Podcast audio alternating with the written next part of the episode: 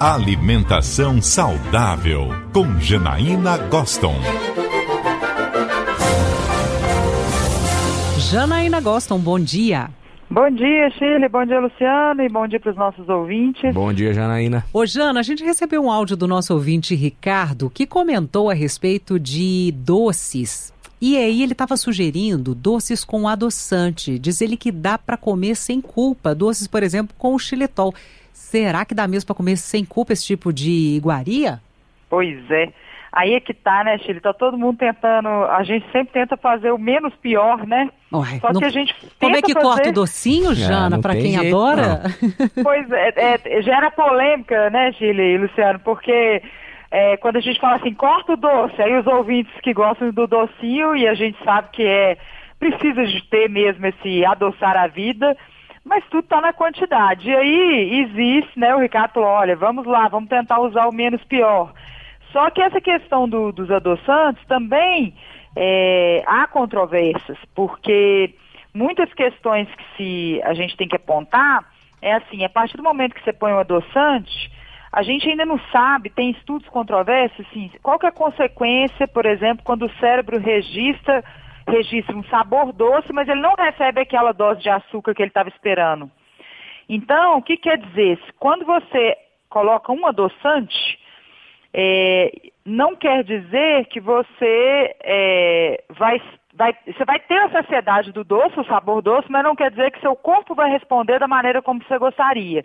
E algumas pessoas falam, Janaína, não adianta eu fazer o doce, como o Ricardo falou, com o adoçante, porque eu vou acabar comendo esse doce que eu fiz, que é o, o suposto mais saudável, vou, depois eu vou acabar comendo o doce comum. É mesmo, não dá para enganar o cérebro desse jeito, não? Eu achei que dava para dar uma pernada aí, não, né?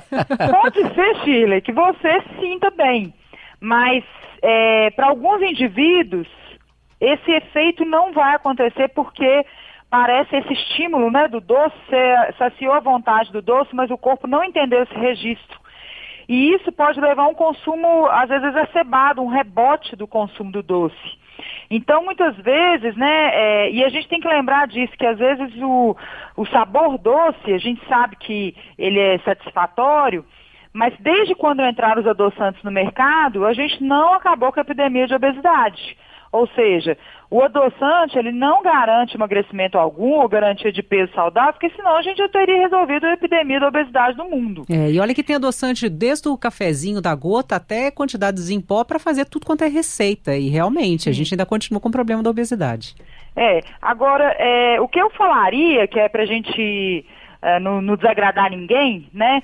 É justamente a gente pensar no contexto assim, ah, você pode fazer escolhas melhores, os doces à base de fruta, Algumas pessoas falam assim, ah, se eu comer uma bananinha, uma colher de goiabada, eu fico bem, porque sacia. Outras pessoas vão falar assim, não, meu doce tem que ser só o chocolate.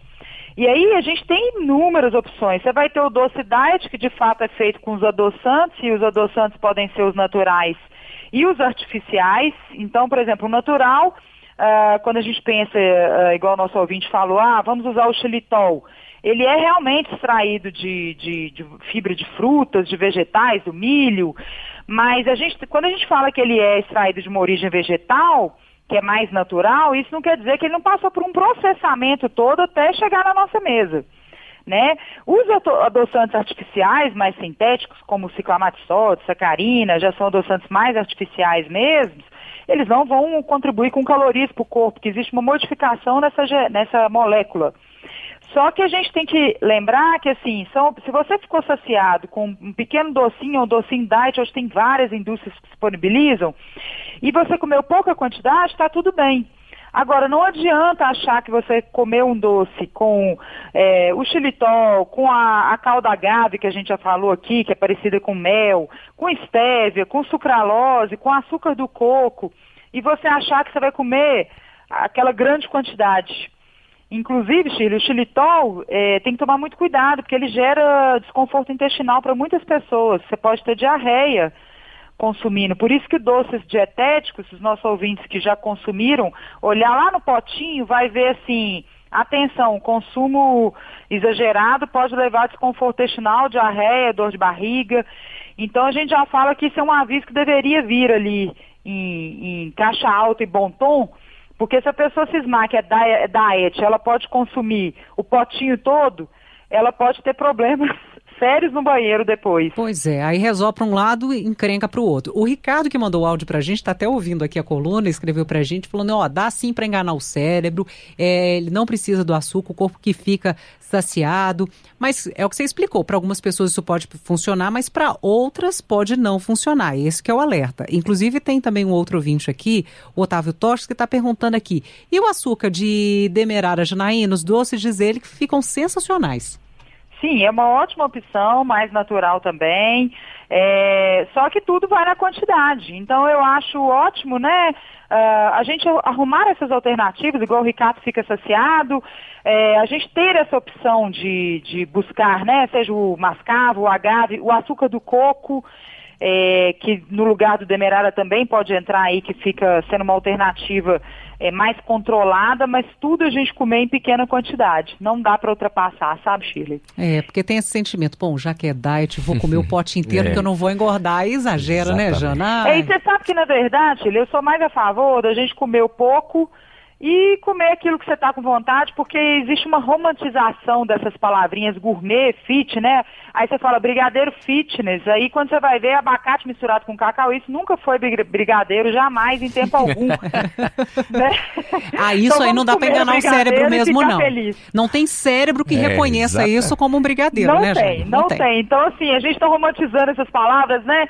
Artesanal, fitness, talvez depois o Rush faz aí um apanhado pra gente dessas comidas uh, da gastronomia, mas os doces eu tenho certeza que estão deturpados, não são doces e as pessoas precisam de entender um pouco mais é até que ponto que vale a pena pensar nesse sentido de ficar enganando ou às vezes comer pouco e frequente, mas controlando as quantidades, né? A Maria Lúcia Dornas está aqui mandando mensagem para a gente agora, Janaína, está ah. querendo saber de você sobre a questão da glicemia do xilitol. Diz ela que é, acho que é a mesma do açúcar, é verdade?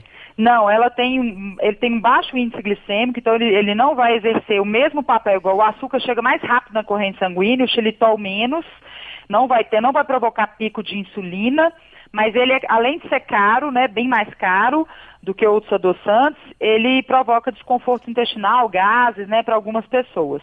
É, então mas... não dá para simplesmente substituir tudo pelo xilitol, senão vai ter problema, é, né? algumas pessoas têm esse desconforto, mas ele tem menor índice glicêmico do que uh, outros tipos de açúcar. Muito bem. Essa Janaína Gosto nos ajudando a tirar várias dúvidas aqui dos nossos ouvintes a respeito aí dos doces sobremesas com dietéticos. Jana, obrigada, um beijo para você. Um beijo para os nossos ouvintes, um beijo para vocês.